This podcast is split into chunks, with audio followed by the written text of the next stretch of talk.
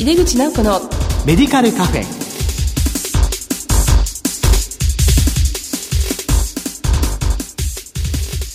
こんばんは。帝京平成大学薬学部の井出口直子です。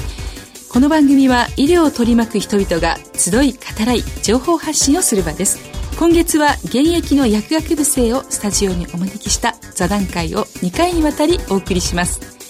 今日は特集薬学部生就活座談会薬剤師のキャリアデザインの1回目をお送りします。お楽しみに。井出口直子のメディカルカフェ。この番組は手羽製薬の提供でお送りします。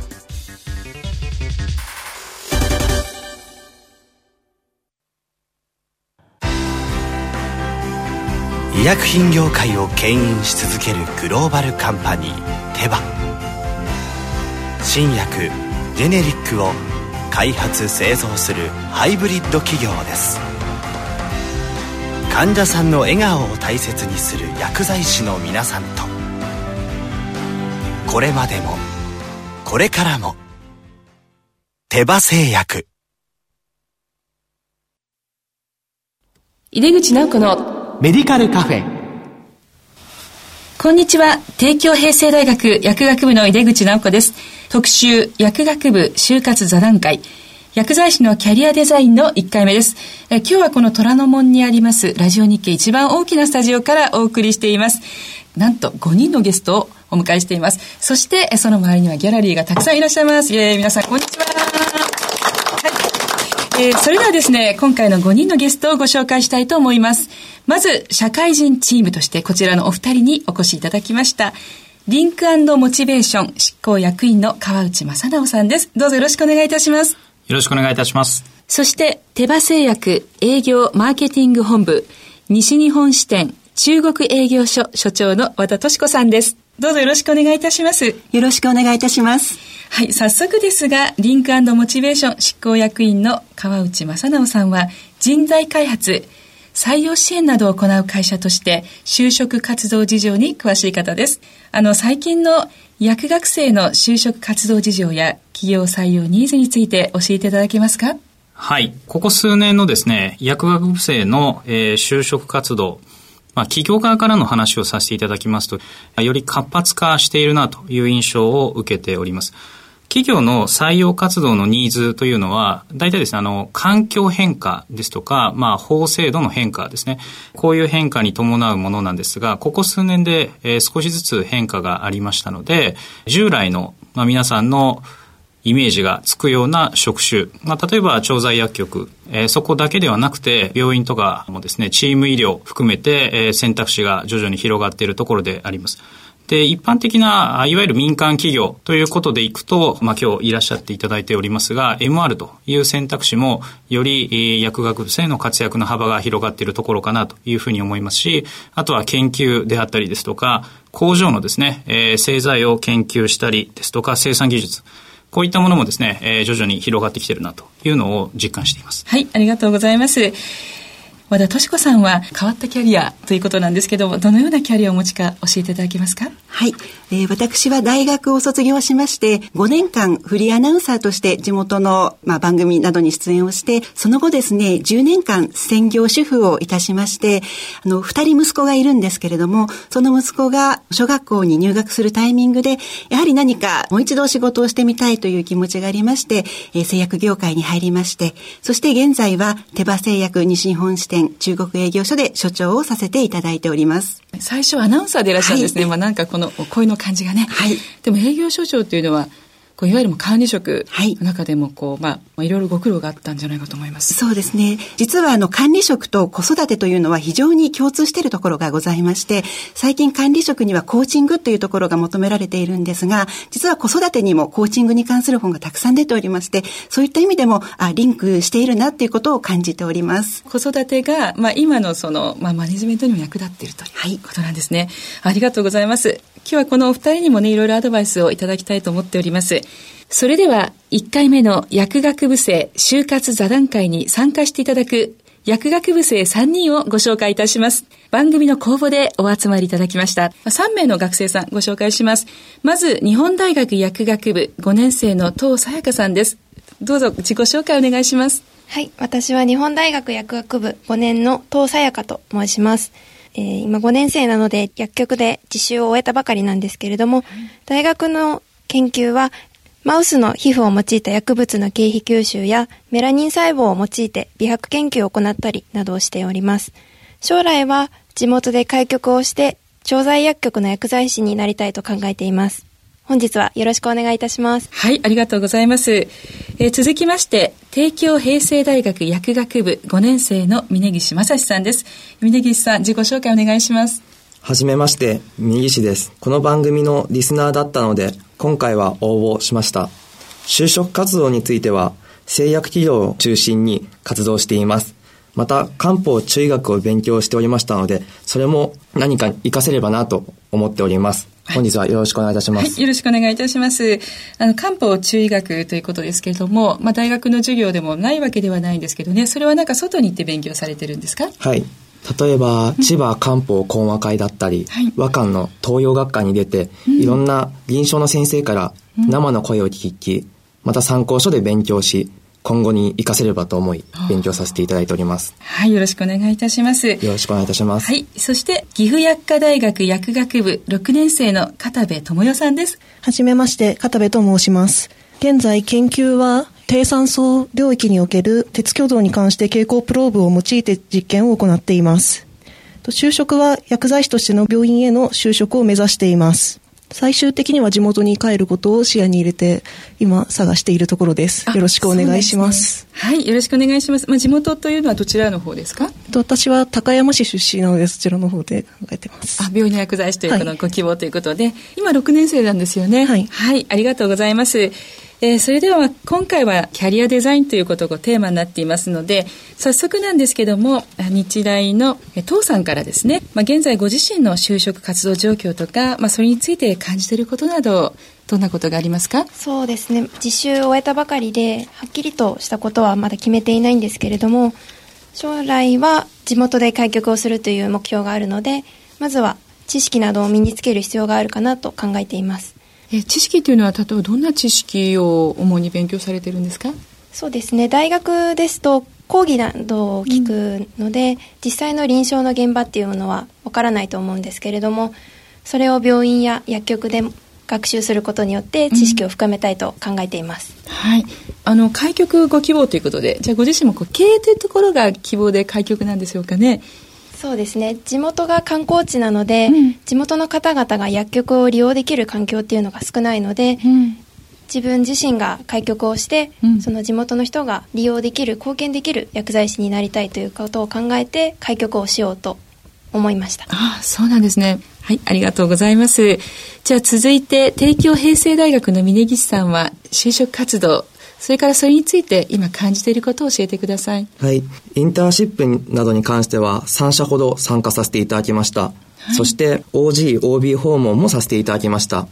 なので少しずつ自分自身の、まあ、働いているイメージが湧くようになってきました。それはあのどんなところに行かれたんですか、治験を一社行かせていただきました、うん、そして調剤薬局にも実務実習とは関係なく一社行かせていただきました、そしてつい最近製薬企業の方に一社行かせていただきました。全部ね、業種が違うんですけれども、これもこう広くいろいろ見たいっていう思いがあるからなんでしょうかね。はい。はい、ありがとうございます。えそして岐阜薬科大学の片部さんも就職活動状況とそれについて感じることを教えてください。はい、就職活動は主に学校で行われた就職説明会やもしくは高山市の地元の説明会がたまたまあったのでそちらに参加させていただいていろいろ調べていました。今、応募している最中なので面接などはそこまで受けてないのですけれどやはりそれぞれの病院などでもいろいろな特色があるのでそれらを比較してどこが一番自分に合っているかを見て行っているところです。そうですか。今回いらしてくださった、ね、3人の学生さんそれぞれねもう3人の話を聞いて川内さん何かありますか？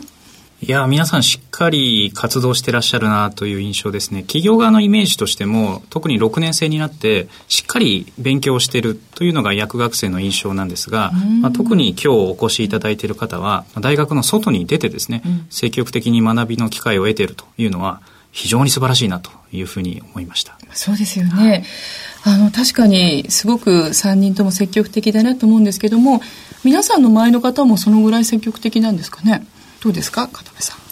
そうですね。皆さん積極的に就活について調べたり、自分から見学に行ったりもしてますし、うん6年生でもやはり企業を受ける人も多いので、うん、そういった人たちはもう就職を面接受けて採用が決定されていたりもしてちょっと病院は企業に比べれば面接などが遅いというところがあるので、そうですね、まあ、そうですね。私自身ちょっと今焦りを感じながら やっているところです。そうなんですね。あの川内さんやはりこう採用側からしても、その4年生の薬学生と6年生薬学生、この違いをどのように捉えているんでしょうか？えー、一つは実習の経験が非常に大きいなというふうに思います、はい、どうしても学校生活だけだとですね社会人としての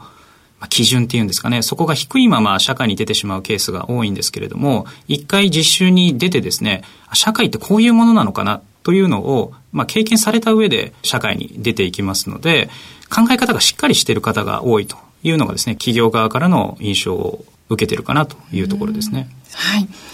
えっと、父さんはもう実務実習には？はい、薬局の実務実習には行きました。行く前と行った後で、ご自身のなんか変化、意識もそうですし、まあ、力がついたつかないというところも含めての変化って何かありますか？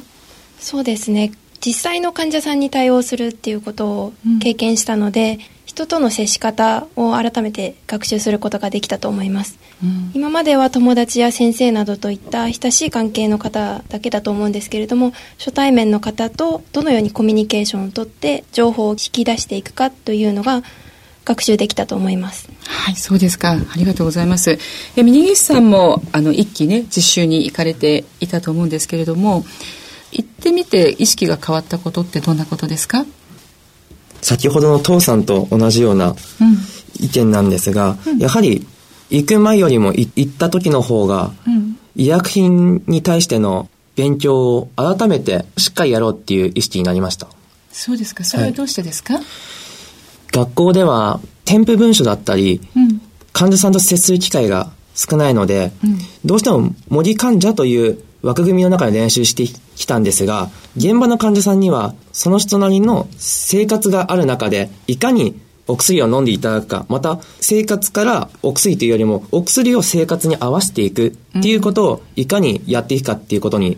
悩みました。うん、そうですか。やっぱり大学の勉強というのは、こう、どうしても、その、まあ、ペーパー上の部分と、はい、それは模擬患者さん。まあ、ちょっとまあ、ある程度設定されたものですものね。はい。でも現場の患者さんっていうのはもう自分の生活って日々真剣に進んでいってでいかにその医療を患者さんに合わせていくかっていうのはすごく大きな課題ですものね。ありがとうございます。えっ、ー、と、じゃあ、あの、河内さんから、この就職先やキャリア選びについてのポイントについてアドバイスしていただけますでしょうか？はい、そうですね。まあ、一言で言うとですね、ぜひ視野を広げていただきたいなというふうに思っています。まあ、皆さん、今回お集まりの方々はしっかりと自分の意思をお持ちだというのは非常に良いことなんですが、まあ、一方で、意思を強く持ちすぎるとですね、視野がどうしても狭くなってしまうところがあります。え例えば、薬学の実習に行く。という経験も、えー、単純に実習に行ったというカテゴリーだけではなくて、そこからどれだけのことを学べるかどうかという意識をぜひ持っていただくと、よりですね、その期間、その時間を濃くすることができるんじゃないかなというふうに思いますし、社会側からしてもですね、よりそういう学習意欲の高い方というのは非常に高く評価をされる傾向にあります。まあ、例えば、えー、初対面の人との関係性構築を学べたでもいいですし、端的に自分の表現をまとめることができたでもいいかもしれませんし、何でも構わないんですけれども、あ、ただ時間がこう実習というカテゴリーだけではなくて、よりもっと多くのことが学べるという意識でその場に臨んでいただければ、非常に実りの多い実習が遅れるんじゃないかなというふうに思います。で就職先も考え方も全く同じかなというふうに思っていまして、今やりたいことだけではなくて少し、まあ、視野を広げてみてですね、で、他と比較した結果、やっぱりこれだなというふうになった方が、より納得感の高い選択肢を取ることができるというふうに思います。大体就職活動のその先輩たちの一番の後悔は、もうちょっと視野広げとけばよかったなというのがですね、一番多いですから、まあ今のうちに少し広げながら、ただ自分の意思はしっかり持ちつつ活動していただくと、良いキャリア選びというか、就職活動ができるんじゃないかなというふうに思っています。はい、ありがとうございます。じゃあ、あの、学生の皆さんから、今日あの、いらしている、リンクモチベーションの川内さん、そして、手羽製薬の和田敏子さんに質問などありますか？はい。あ、はい。じゃあ、父さん、どうぞ。日本大学の。えー、私たちは女性なので、やはり結婚や出産っていうことがネックになってくると思うんですけれども、その時に元の職場に戻るか、新しい職場に戻るかって考えた時に、何を基準に何をメインに置かれたのかというのが気になります。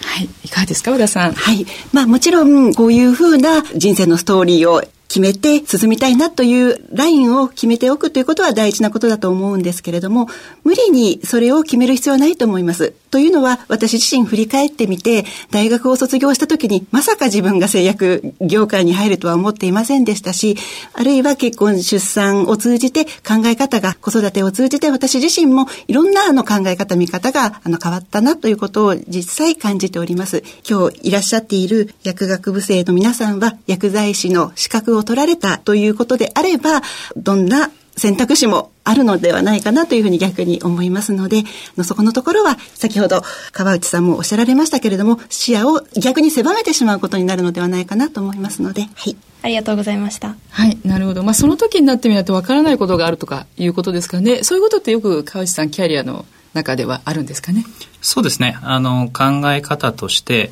今を一生懸命やっていると必ずその後につながるっていう感じですね。逆にあの考えすぎて足が止まってしまうと、まあ、むしろ良くないということもありますので、まあ、ぜひ今学校生活であれば学生生活をしっかりと頑張っていただくというのが実はキャリアにつながっていくということになるかなと思います。はい、ありがとうございます。特集薬学生就活座談会薬剤師のキャリアデザインの1回目をお送りしました。えー、ゲストにお越しいただきました、リンクモチベーションの川内正直さん、え手羽製薬営業マーケティング本部西日本支店中国営業所所長の和田敏子さん、日本大学薬学部5年生の東さやかさん、帝京平成大学5年生の峯岸正史さん、そして岐阜薬科大学薬学部6年生の片部智代さん、本当にどうも今日はありがとうございました。ありがとうございました。